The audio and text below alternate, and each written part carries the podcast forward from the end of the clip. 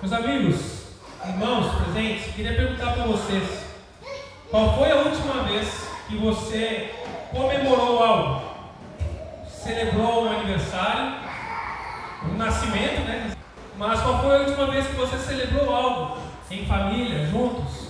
Talvez a ocasião do Dia dos Pais, recentemente, né? Nosso calendário forçou você a estar comemorando alguma coisa aí. Mas qual foi a última vez que, sem uma data no calendário, você preparou uma refeição de celebração, de gratidão? Vamos fazer um almoço de gratidão a Deus. Vamos fazer um encontro, vamos sair no churrasco para comemorar, para celebrar saúde, vida, alguma vitória, alguma conquista. A gente se preocupa tanto em trabalhar, em conquistar e ter, e muitas vezes esquecemos de celebrar, de comemorar pequenas e grandes conquistas. Precisamos celebrar, comemorar. E hoje nós vamos ver o Salmo 114, que é um salmo, uma poesia que é de comemoração. É uma comemoração desse salmo. E nós vamos ver que nós temos muito mais a comemorar e celebrar do que nós imaginamos. Porque assim como Israel foi maravilhosamente liberto do Egito, nós podemos ser maravilhosamente libertos da escravidão, do pecado. É isso que nós vamos ver nesse salmo. Halel do Egito. Confie e celebre. O Halel é nosso. O que, que significa Halel? Você abriu sua Bíblia no Salmo 114. Se você está sem Bíblia, não tem problema, o texto vai ser projetado. Mas antes de, de entrar no Salmo e lê-lo, eu queria fazer um comentário importante em relação a isso. O Salmo 114, ele faz parte de um grupo de salmos que vai do 113 até o 118 e são salmos chamados até hoje como Halel do Egito. Halel é uma palavra hebraica, de onde saiu, originou a palavra aleluia. Então, Halel significa aleluia, significa louvado seja o Senhor. Quando a gente fala aleluia, estamos dizendo louvado seja o Senhor, atribuindo aleluia, esse Senhor ao Senhor e Yahweh, aquele que nós cantamos. Então, aleluia está diretamente ligado ao Deus da Bíblia. Louvado seja o Deus da Bíblia. Halel Halel do Egito são salmos de comemoração, poesias de celebração pela libertação dos 400 e poucos anos de escravidão do povo no Egito. Então, esses salmos são cantados até hoje pelo povo judeu, principalmente na época da Páscoa, né, lembrando a, a, saída deles do Egito. Então, nessa época onde eles mais uh, cantam esses salmos, e outras também. Mas nós vamos nos ater hoje ao Salmo 114. E eu quero ler com vocês.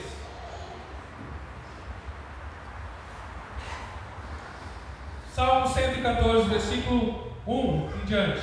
Quando o povo do Egito, desculpa, quando o povo de Israel saiu do Egito, quando a família de Jacó deixou aquela terra estrangeira, a terra de Judá se tornou o santuário de Deus, e Israel o seu domínio.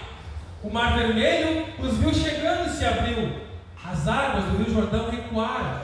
Os montes saltaram como carneiros e as colinas como cordeiros. O que aconteceu ao mar para que se abrisse? O que aconteceu ao rio Jordão para que recuasse? Por que, ó montes, saltam como cordeiros? Por que, ó colinas, saltaram como cordeiros? Estremeça, ó terra, na presença do Senhor na presença do Deus de Jacó. Ele transformou a rocha em açude. Sim, do rochedo fez nascer uma fonte de águas. Ó Deus amado, em nome de Jesus, que o Senhor conduza esse momento, ó Pai, e que o meditar do nosso coração, o falar dos meus lábios, seja agradável na tua presença, em nome de Jesus. Assim como o povo de Israel foi maravilhosamente liberto do Egito, nós podemos ser maravilhosamente libertos do pecado. Essa é a sentença resumida desse salmo. Eu quero que você saia lembrando daqui hoje, mas não acabou. Agora vamos explicar como chegamos a isso aí. E nós vamos olhar para esse salmo, que ele tem um paralelo precioso com a nossa libertação de Cristo Jesus, em Cristo Jesus. Nós vamos olhar ele dividido em três grupos de versículos, estruturando ele em três grupos. E a primeira coisa que nós vamos olhar para o versículo 1 e 2, nós vemos que Deus resgata o povo para si. quando o povo de Israel saiu do Egito, quando a família de Jacó deixou aquela terra. Esse povo ficou escravo por mais de 400 anos. Um trecho fala mais de 400, tem uma data de 430 anos que aparece em Êxodo como escravo no Egito, antes de ser libertado. E a família de Jacó, por que a família de Jacó? Porque essa família que entrou no Egito sendo protegida, o José, quando era governador, trouxe seus familiares, um grupo de 70 pessoas, e tornou-se mais de 600 mil pessoas. E aqui nós temos uma repetição em palavras diferentes. É, é clássico isso da literatura poética de Salmos. São a mesma coisa sendo falada em outras palavras para dar ênfase numa verdade. O povo de Israel saiu do Egito. A família de Jacó deixou aquela terra estrangeira. Então não tem um significado misterioso. É a mesma frase em palavras diferentes para dar ênfase, porque é uma poesia que está escrita. Então, reforçando essa ideia, Jacó e Israel são a mesma pessoa. Talvez você saiba disso, talvez não, mas lá em Gênesis capítulo 32, versículo 28, Jacó estava voltando para casa, fugido, luta com o anjo do Senhor, com o próprio Deus, toca na perna dele, você deve ter ouvido essa história, e ele fica manco o resto da vida, e ali o anjo muda o nome dele, de Jacó para Israel, que significa aquele que lutou com o Senhor. E eles estão deixando aquela terra estrangeira, de língua estranha. Né? Em outras versões, talvez mais antigas, vai aparecer de língua estranha. Mas isso não se refere apenas ao idioma. Não é apenas um idioma diferente. Porque eles ficaram 400 anos lá. Será que o idioma egípcio era difícil para eles? A gente faz intercâmbio de um ano para aprender um outro idioma. E quem faz, né? eu nunca fiz. Mas a gente faz um intercâmbio de um ano, seis meses de imersão para aprender. Agora, 400 anos de imersão no Egito, não era o idioma que era difícil. Quando fala língua estranha, terra estrangeira, está se referindo aos costumes daquela terra, aos hábitos, à cultura, ao desconforto, ao não se sentir em casa, mesmo 400 anos no lugar, você não está em casa, porque aquilo ali não era o lugar daquele povo. É isso que significa terra estrangeira. Então se refere a todo incômodo, né? porque Israel não deveria ficar ali, era provisório. Eles entraram ali como uma proteção para o povo não morrer de fome. E povo, esse povo foi crescendo até que o faraó disse: é melhor a gente escravizar eles antes que eles fiquem muito poderosos e tomem o nosso poder. E eles começaram a oprimir o povo. Esse relato de Êxodo. E aí nós vamos para o próximo versículo. A terra de Judá se tornou o santuário de Deus Israel o seu domínio. Mais uma vez, repetição do mesmo contexto para dar ênfase aqui. Esse povo passa a ser o santuário de Deus. O que significa santuário?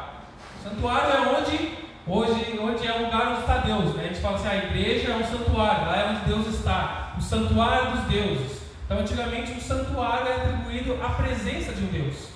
Onde tem um santuário, tem algum Deus lá. Era atribuído dessa maneira, esse entendimento da cultura ocidental antiga. Mas Judá, Judá é uma pessoa. E aqui se refere a um povo. Judá se tornou o santuário de Deus. E Israel é o mesmo povo, com outro nome, se tornou domínio de Deus. Não é, então, um lugar físico, um prédio, é um povo que se tornou uma casa, representando a habitação de Deus na terra. O Deus Criador de tudo, que liberta esse povo, escolheu esse povo para representar a presença de Deus na terra. É isso que Deus está fazendo aqui. Vocês vão ser meus, eu vou tirar vocês dessa escravidão e vou conduzir vocês para uma outra terra. E vocês serão os meus representantes, o meu santuário, a minha presença. Tanto que Deus dá as instruções para eles construírem tabernáculo, aquele acampamento móvel que representava a presença de Deus, todos aqueles rituais que aconteciam ali com o sacerdote. Aquilo ali representava Deus está ali. E para eles, apesar de Deus não estar preso aquilo ali, seria difícil esse ensinamento novo. Eles estavam anos com os egípcios, tem a casa de cada Deus, tem lugar para tudo, todos os povos daquela cultura assim. Aí vem o Deus de Israel, um novo Deus, que talvez eles não conheciam ainda, não conheciam, que estava medindo o poder, ó, tem um novo Deus aqui que é o nosso, que ele diz que não habita em templos e santuários, ele é invisível, ele não mora em lugar nenhum. Então, Deus está fazendo uma transição, é, é pedagógico isso aqui.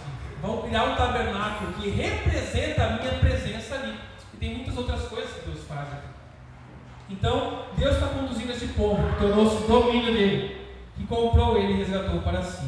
Esse povo é de Deus. Pertence ao Criador, como um povo escolhido para a execução dos planos de redenção de toda a terra a partir desse povo.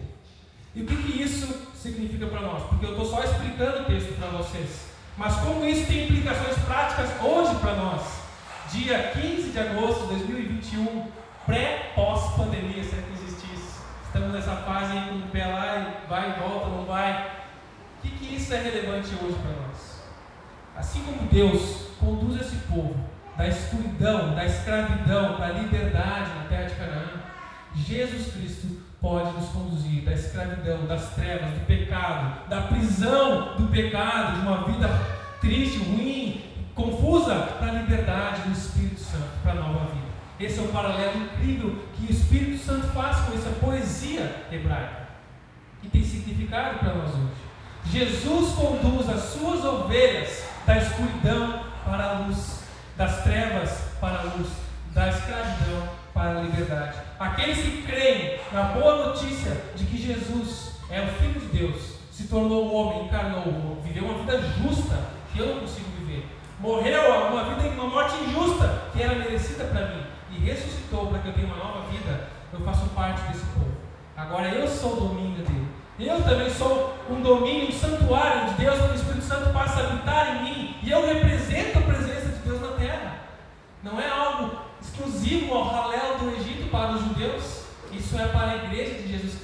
século XXI.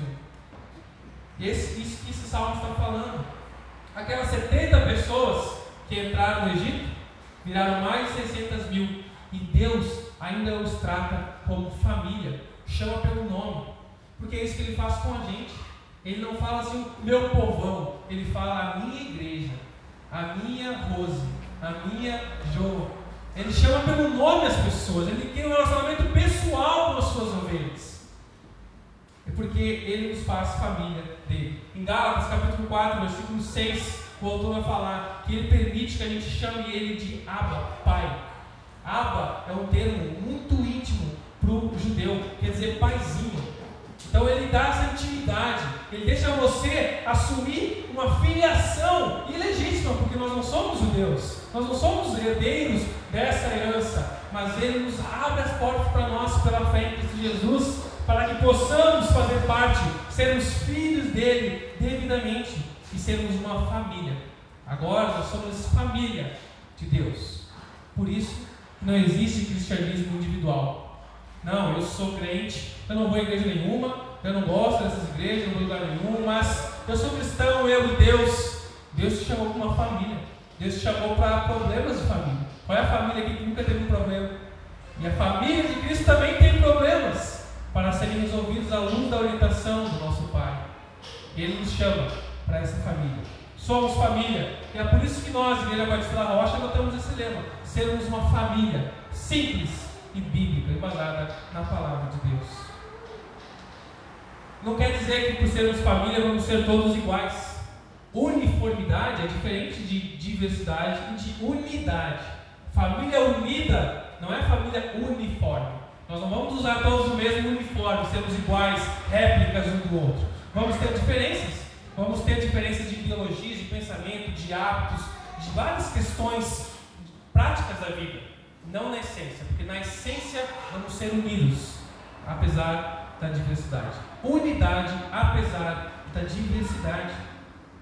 Quando Jesus, por sua graça, abre as portas para que gente se torne o seu povo, a sua propriedade, o seu domínio, a sua igreja, o mundo passa a ter uma língua estranha para nós.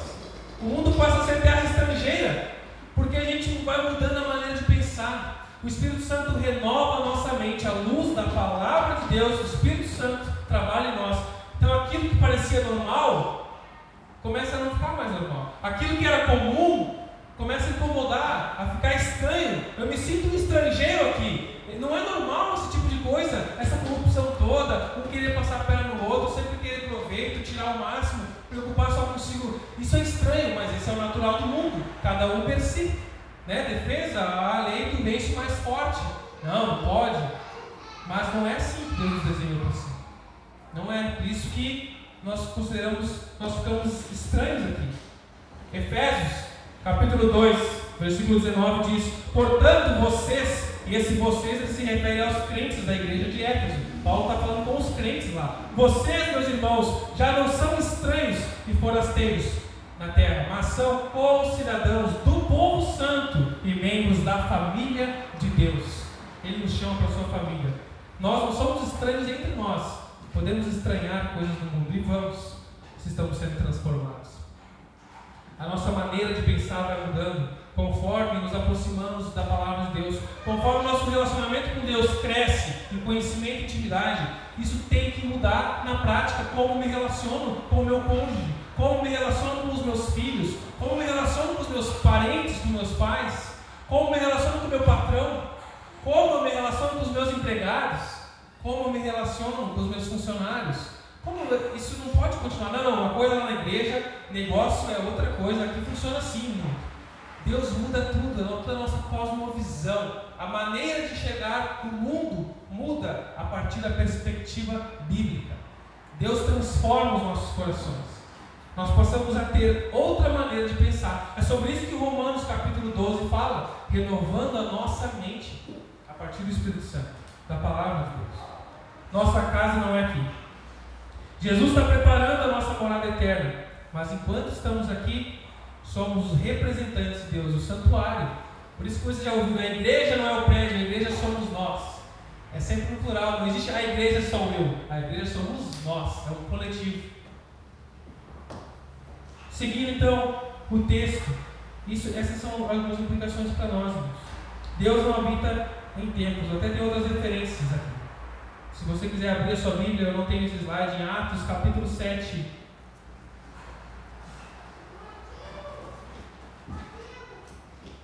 No versículo 48, no finalzinho, vai dizer. Atos 7, 48. O Altíssimo, porém, não habita em templos feitos por mãos humanas. Mais à frente, ainda em Atos desculpa, em 1 Coríntios, um pouquinho mais para frente, capítulo 6, versículo 19.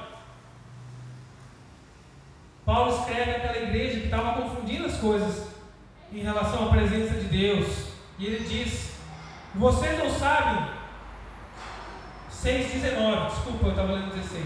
Vocês não sabem que o seu corpo é o templo do Espírito Santo que habita em vocês e lhes foi dado por Deus? Deus não habita em prédios, em templos, em igrejas, em torres, em salas, mas nas pessoas que creem nele e que ele dá o Espírito Santo. Se nós cremos em Jesus, nos tornamos seu povo, pertencemos ao seu domínio, em obediência, em alegria, em unidade como família. E o reino dele se expandirá. E nós vamos anunciar essa liberdade para que mais pessoas façam parte dessa família. Cristo nos libertou, nos resgatou, nos redimiu, nos comprou como seu povo, para nos levar ao serviço ao Rei, servindo ao Rei, servindo ao próximo, e nos envolver na sua missão. Essa é a verdade para aquele que crê em Jesus e ama a Deus. Jesus te libertou. Gálatas capítulo 5, versículo 1, ele fala: Foi para a liberdade que Cristo nos libertou, portanto, não se submetam ao jogo da escravidão. É como um escravo anos na escravidão, chegaria ali, liberta, arrebenta aquela corrente, quebra a corrente a qual ele é preso, naquela bola de ferro dos filhos antigos, e aí o cara continua vivendo como escravo, como se estivesse acorrentado. E tem muito crente, muita gente que começa a se mover, entende a liberdade de Deus, mas continua vivendo como um escravo do pecado. Não usufrui da liberdade que Deus dá. Deus resgata o povo para si. Próximo grupo de versículos, nós vamos olhar Voltando ao Salmo 114, do versículo 3 ao 6. O mar vermelho os viu chegando e se abriu, e as águas do Rio Jordão recuaram.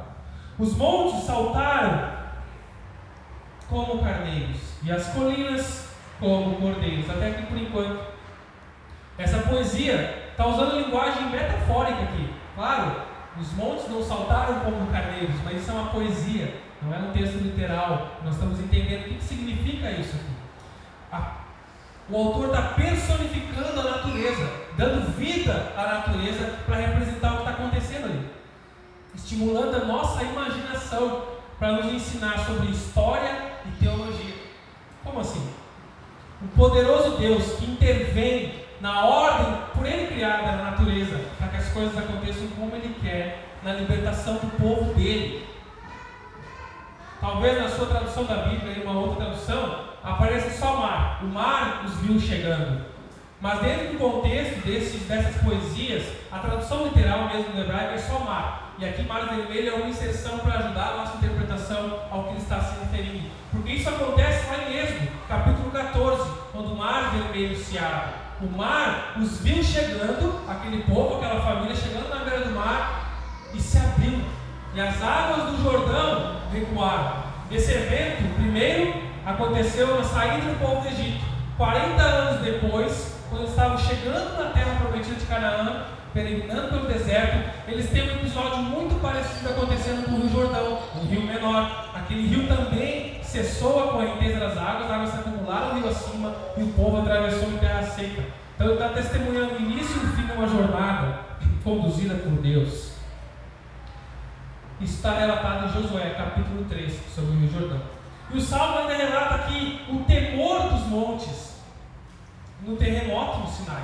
Olha em Êxodo, capítulo 19, versículo 18, vai falar que houve um terremoto na presença de Deus. Os montes chacoalharam. E aquilo lá não é linguagem poética. Lá não é uma poesia, lá é um texto narrativo. Então houve um terremoto quando Moisés recebeu as tábuas da lei e o monte chacoalhou, tinha uma fumaça, estava uma, uma mudança climática ali representando a presença de Deus. Alguns vão dizer que foi ocasionalmente que aconteceu tudo aquilo naquele momento.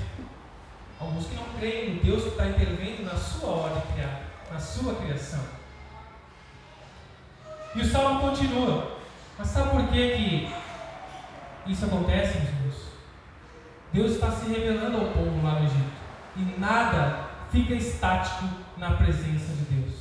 Nada fica parado quando Deus se revela, quando o Espírito Santo toca no nosso coração, não tem como ficar imóvel a isso. Nós somos quebrantados por Deus. E o texto continua: O que aconteceu ao mar vermelho para que se abrisse? O que aconteceu ao rio Jordão para que recuasse? São perguntas retóricas dessa poesia que tem uma resposta óbvia, mas o óbvio precisa ser dito. Deus está presente. Deus está presente com o seu povo, e é por isso que os rios se abrem, que os montes tremem e saltam como carneiros nessa poesia. Algumas barreiras vão se levantar contra o povo de Deus. Dificuldades virão contra nós, como igreja, como nova igreja em Carlos Barbosa, lutas virão, indiretas e diretas. Mas Deus vai à frente do seu povo. E qualquer barreira Deus pode tirar. Deus pode usá-las para nos moldar a imagem de Cristo, para que nós cresçamos na fé e conhecer o poder de Deus. Se tudo acontecesse certinho na caixinha, ia ficar tão fácil, ia parecer, poxa, eu consegui. Eu fiz isso, eu fui lá, comprei tal coisa, aconteceu isso, mas tem vezes que a coisa não dá certo, não acontece do jeito que a gente planeja, que acontece do jeito que Deus planeja, para Ele mostrar, eu estou conduzindo. Se Ele deixar tudo no meu planinho, no nosso plano, vai parecer que foi o meu braço. Então, quando dá errado, quando eu quebro a cara, Deus abre uma outra porta, abre um ar aqui e mostra que é Ele que está à frente, conduzindo. A nossa vida é assim também. Se tudo acontecer nos nossos planos direitinho, eu consegui. No final, a gente dá um ok e a gente celebra a nossa própria vitória das nossas conquistas.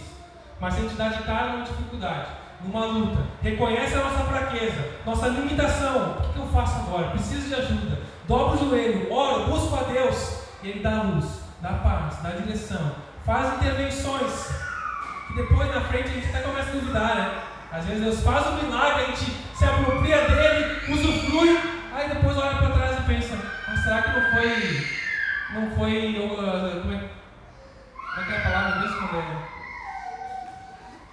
Por acaso, né? Tem uma palavra, foi coincidência, essa palavra, obrigado. Ah, que foi, será que não foi coincidência? A gente começa a racionalizar aquilo que no momento de fraqueza e dependência nós buscamos em Deus e Ele agiu. E Ele faz isso para que a gente tenha um relacionamento com Ele. Dependa dEle e enxergue que Ele está à frente de nós.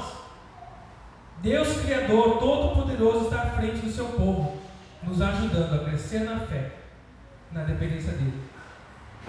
E ele fez isso com eles e faz com a gente. Essa é a relevância para hoje. Deus move a natureza o que for necessário para cumprir os planos dele por meio de nós. Era o plano dele, não era plano de Israel sair do Egito e atravessar o Mar Vermelho, era plano de Deus. E Deus usa, conduz esse povo. E Deus chama você a se arrepender dos seus pecados, a confiar nele e fazer parte do seu povo. O povo que ele escolheu, ele chamou, ele amou, ele ama e proporciona liberdade genuína, paz verdadeira, que só o Espírito Santo dá. Deus move a natureza e move o que for necessário para se relacionar com você. Até os mares e os montes reconhecem a presença de Deus, são sensíveis à presença de Deus e se curvam. Mas o ser humano é tão sensível. Jesus Cristo encarnou e veio como homem e foi tão ignorado. Deus, homem, ignorado por nós, insensíveis. Por que isso? Porque nós somos cegos espiritualmente, mortos espiritualmente. Efésios 2 vai falar isso. Nós estamos mortos, cegos. Não podemos ter essa sensibilidade à presença de Deus. Essa é a natureza humana, normal, caída no pecado, que rompeu o relacionamento com Deus. E é insensível, até tenta, porque Deus preserva algo nosso, que já falou em outros encontros aqui, o senso da presença dele. E a gente busca de diversas maneiras satisfazer essa, essa, essa sede religiosa de algo transcendente, de algo sobrenatural, porque de fato existe e isso está dentro de você. E a gente busca várias respostas que tentam nos satisfazer. Aquela goteira que fica e ela só é satisfeita em Cristo Jesus. Naturalmente nós somos insensíveis, mas o Espírito Santo trabalha em nós e abre os nossos olhos para que possamos ver. Ele nos convence, por isso que nada fica estático. João capítulo 16, versículo 8 vai falar que o Espírito Santo nos convence do pecado, da justiça e do juízo de Deus. E quando ele se convence disso, não tem para onde fugir. Não tem como fugir de Deus, da ira dele. Porque Ele é um Deus santo, como nós cantamos. E Ele não vai deixar o pecado passar por debaixo do pano, do tapete. Ele vai punir o pecado da humanidade. Ele não fecha os olhos para isso. Aquele que crê em Jesus, ele já puniu na cruz do Calvário, para que nós pudéssemos ser livres. Nosso pecado pago por Ele. Não tem para onde você fugir de Deus, a não ser fugir nele mesmo. Abraçando Ele. Como ilustração disso, o Isaac, quando começou a andar, quando começou a correr, já andava, quando começou a correr, é aquela brincadeirinha de correr atrás da criança, né? De se de um monstro, fazer uma voz, eu vou te pegar e correr. E um dia ele correu da sala que conhece em casa, ele entrou no corredor e estavam todas as portas fechadas. Aí ele foi correndo até uma porta e ele não tinha para onde ir. E eu estava chegando para pegar ele, vou te pegar. E ele não tinha para onde fugir de mim. Ele volta correndo com os braços abertos e pula em mim. Eu pensei, é isso mesmo que a gente tem que fazer com Deus. Eu não tenho para onde fugir de Deus se não for nos braços dele. Ele me livra da ira dele mesmo. Não é do diabo que ele está. Ah, o diabo vai te pegar. É Deus que é justo e vai punir. Mas nos braços dele, ele nos perdoa porque ele puniu em Cristo Jesus e nos dá liberdade, uma nova vida. É nos braços de Deus que nós somos amados, encontramos a nossa identidade. E esse mover da natureza tem um paralelo lá com a morte de Jesus. Quando Jesus é crucificado quando ele morre, o texto de Lucas, capítulo 23, vai dizer que houve trevas, escuridão, que houve um terremoto, que romperam-se pedras e rochas. Mateus, capítulo 27, 51, narra isso. E é um paralelo com a presença de Deus se cumprindo sua vontade. O nosso Deus é o Deus que intervém, age na natureza, e age na natureza humana. Essa natureza de coração duro, de rocha, de pedra, ele quebra. Ele muda. Olha o que diz 1 Pedro, capítulo 2, versículo 9.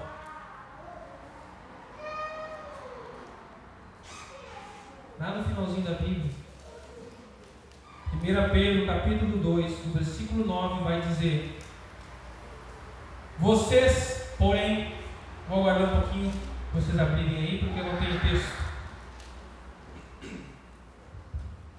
Vocês, porém, são o povo escolhido, reino de sacerdotes. Vocês quem? Ele está falando para a igreja. Pedro está escrevendo uma carta para cristãos que estão em peregrinação, em fuga por perseguição, para encorajar eles a lidarem com as dificuldades. Ele fala: povo de Deus, vocês são escolhidos por Ele, reino de sacerdotes, nação santa, propriedade exclusiva de Deus. Assim, vocês podem mostrar às pessoas como é admirável aquele que os chamou das trevas para a sua maravilhosa luz. Nós somos propriedade exclusiva de Deus, povo do seu domínio, com o propósito de proclamar as virtudes, essa boa notícia daquele que nos tira das trevas e nos coloca na luz. Ele não apenas nos chamou para tirar das trevas e colocar na luz, mas para anunciar essa maravilhosa notícia. Porque ele vai à frente, Romanos capítulo 8, versículo 31, um versículo muito conhecido, colocado aí no Twitter, Facebook, adesivo de carne. Se Deus é por nós, quem será contra nós? Aí o cara se enfia numa boca de fogo com uma guerra e diz: Deus é por nós, quem será contra nós? Está meio fora de contexto a aplicação disso. Deus está falando em cumprir os propósitos dele. Se Deus é por nós, está conosco, está à nossa frente, adiante de nós, quem poderá ser contra nós? Não precisamos ter medo de fazer o que Ele manda, de obedecer a Sua palavra. Ele vai à frente. O que não pode fazer aquele a quem tudo criou, e tudo formou, e tudo domina? Assim como o povo de Israel foi maravilhosamente liberto do Egito, da escravidão do Egito, nós podemos ser maravilhosamente libertos do pecado. Vimos que Deus resgata o povo para si. Jesus resgata o povo para si. Deus vai à frente do seu povo. Jesus está à frente do seu povo. E no último sessão dos versículos 7 e 8, Deus é digno de todo louvor. Estremeça a terra na presença do Senhor, na presença do Deus de Jacó. E aqui, mais uma vez, a ênfase e a repetição. Esse Deus de Jacó. Jacó, antes mesmo de ser Israel, por que será que o texto colocou Jacó aqui e não colocou Israel ou Judá? Você sabe o que significa o nome Jacó? O texto bíblico explica. Lá quando eles dão o nome, Jacó significa usurpador, enganador. É um cara que enganou o irmão, fez um golpe lá, roubou o direito de primogenitura. Ele era um enganador, um ladrãozinho. E fugiu de medo do irmão matar ele. E fugiu porque ele enganou o pai no leito de morte do pai. Esse era Jacó. Mas o salmo está convocando a terra inteira a se render ao Deus de Jacó, ao Deus do ladrãozinho. Porque não depende do ladrãozinho, do pecador. Depende do Deus que escolheu ele para fazer o que fez e que mudou o coração dele. Transformou Jacó em Israel. Não deixou ele um ladrãozinho, mas transformou ele num homem de Deus, um representante, um pai de uma nação. Que até hoje nós lembramos. É para lembrar que o Deus é o Deus dos fracos. Não é o Deus dos orgulhosos, dos que dizem eu consigo, eu sou capaz. É o Deus que dizem eu não consigo, eu preciso de Deus, eu preciso da igreja, eu preciso dos irmãos para me ajudarem. Esse é o Deus que age, que faz milagres e que o Salmo está nos convocando a adorar. O Deus de Jacó é o mesmo ontem e hoje para todo sempre. O rei está em cena ainda. E é por isso que nós adoramos seres animados e inanimados, a terra inteira, para louvar o Senhor. O Deus de Jacó, que levou o povo para o Egito, foi ele que levou o povo para lá. Lembra da história? Os irmãos de José venderam ele como escravo para o Egito. Parecia algo ruim, e foi terrível, mas que Deus transformou em bem. Gênesis 50 vai narrar isso. E aí aquele cara que era um escravo no Egito, mas fiel a Deus, depois de anos, foi transformado no governador do Egito, segundo abaixo do faraó. Era o faraó depois dele, comandando tudo. E aí vem a família dele numa época de seca na terra e ele protege aquela família. Deus conduzindo a sua história, conduzindo tudo isso. Deus preserva, age poderosamente com aquelas dez pragas, matando muito daquele povo, matando para mostrar o poder dele, aquele povo que não cria nele. Eu sou Deus Criador. Vocês creem em Ra, em Amon-Ra, o Deus do Sol, Deus da Lua, Deus da plantação. Tinha vários deuses. E cada uma das pragas do Egito derrubou um Deus, sendo a última praga a praga da morte. Teve trevas e escuridão, que era o Sol, que era o Deus mais poderoso do Egito, que foi vencido. Esse é o nosso Deus. Esse é o Deus que nós cantamos e adoramos aqui. É o mesmo Deus que fez esse milagre daquela época e faz hoje ainda que faz brotar, transformou uma rocha em açude. e do rochedo fez nascer fonte de água. Ele fez isso lá com o povo na peregrinação, Moisés, literalmente, e hoje Jesus faz isso figuradamente nos nossos corações. Corações duros que não podem amar, ele transforma em corações amáveis, amolecidos, sensíveis, que amam e obedecem à palavra dele, fonte de água viva. Jesus Cristo, Filho de Deus, a rocha eterna, se entregou voluntariamente à morte para abrir uma fonte de águas vivas no seu coração, lavando os nossos pecados e nos reconciliando com Deus. Estremeça a terra diante dessa notícia. O Senhor Rei, Criador, move tudo, até o coração mais duro. Por isso, não desista de orar. Não desista de orar pela sua família, pelo seu filho, pela sua esposa, pelo seu esposo que parece ter um coração duro. Não desista, porque Ele faz milagres até hoje e ainda faz. Ele supre as necessidades do seu povo. Como ele supriu esse povo que estava com sede no deserto, ele supre hoje as nossas também. O problema é que hoje a gente quer que Deus supra necessidades nossas que não são necessidades, são desejos. A gente quer transformar o Deus de Israel poderoso no gênio da lâmpada do Aladim, que faz os nossos desejos, os nossos prazeres, os nossos caprichos. Por que, que nós oramos por um milagre de cura? Por que nós pedimos cura para alguma doença, para algum problema de saúde? Por que, que nós oramos por um emprego melhor, uma promoção?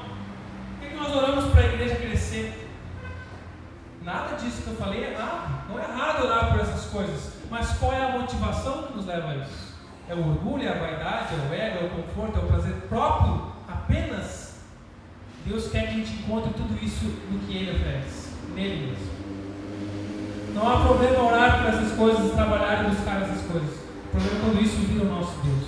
Jeremias capítulo 17, versículo 9 vai falar que o coração do homem é desesperadamente corrupto. Quem o conhecerá?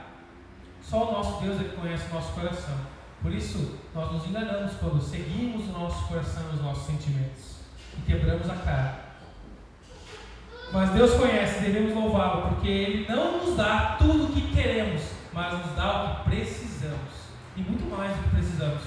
Mas na real, a gente tem muito mais do que a gente realmente precisa. Se Ele está nos dando mais, Ele tem propósitos nisso.